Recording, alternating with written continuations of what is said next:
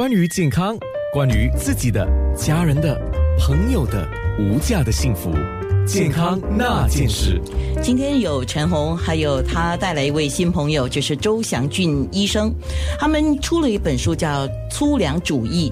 特别本来我们刚刚在面部直播，想要就是介绍一个饮料。那么大概我把那个饮料的用料讲一讲，然后也请陈红你们来说一说黄梨半个。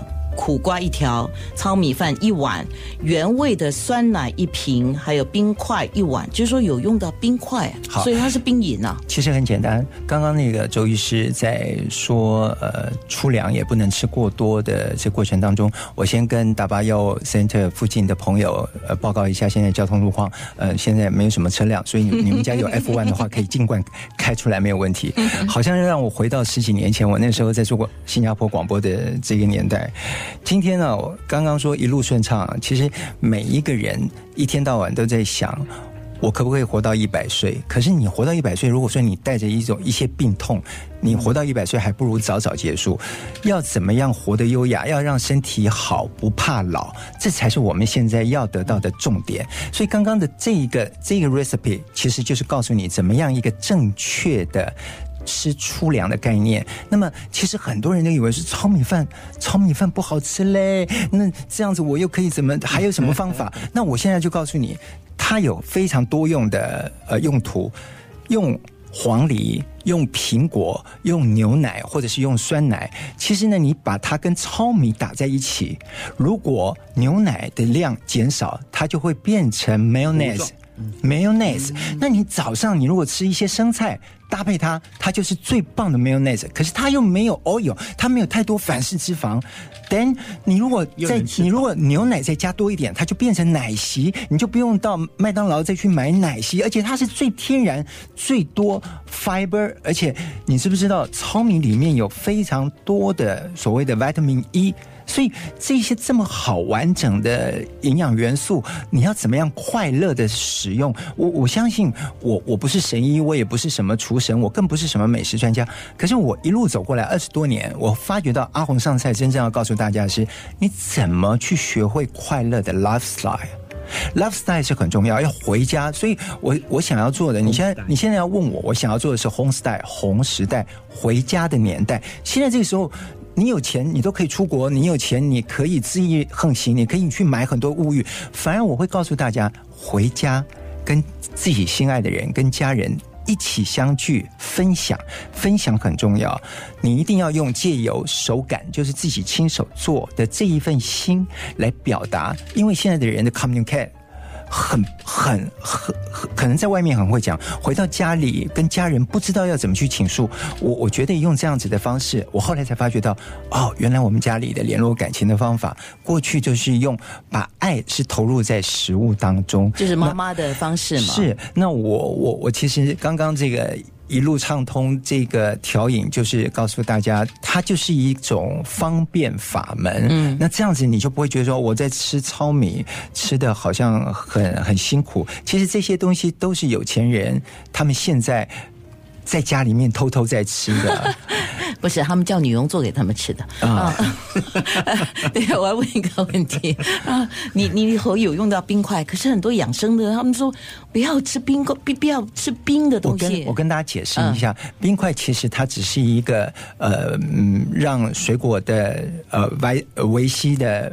破坏，因为你在打的，你在打磨的过程当中，它会发热。那你只要少一点点，它就等于代替代替水分。他刚刚说的水分有两种，一种是口水，还有另外一种是真正天然水。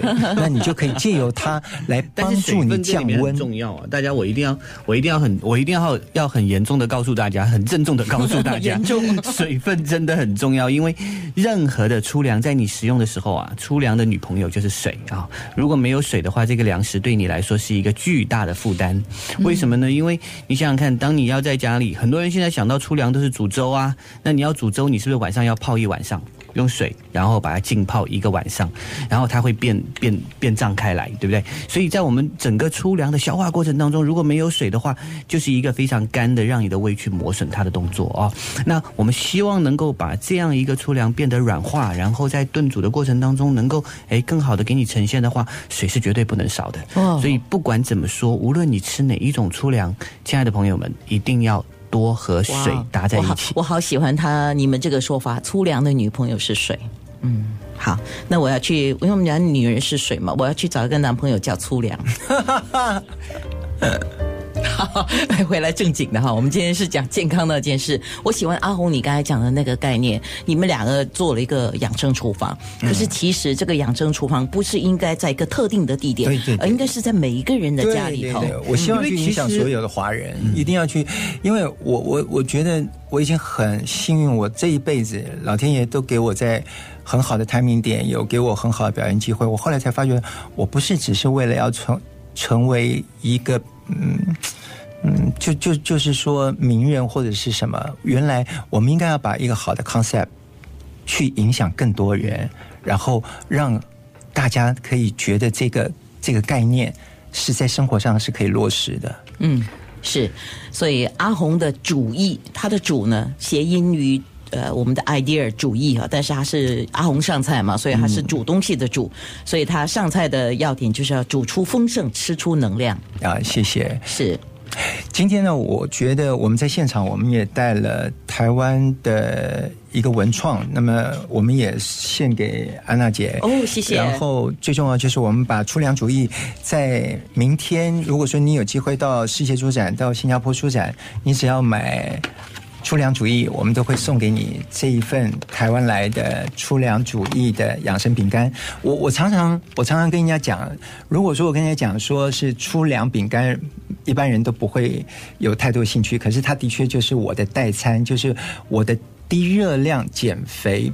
饼干，因为它只要有一片，你就可以看到有这么多的粗粮在里面。它里面有黑豆的，有南瓜子的，有花生的，有 sesame，有有有芝麻的。那你可以，因为你需要吃到什么样的口味，然后让你自己达到在口感上的饱足，碳水化合物也需要的。那它可以让你增加，就是能够增加。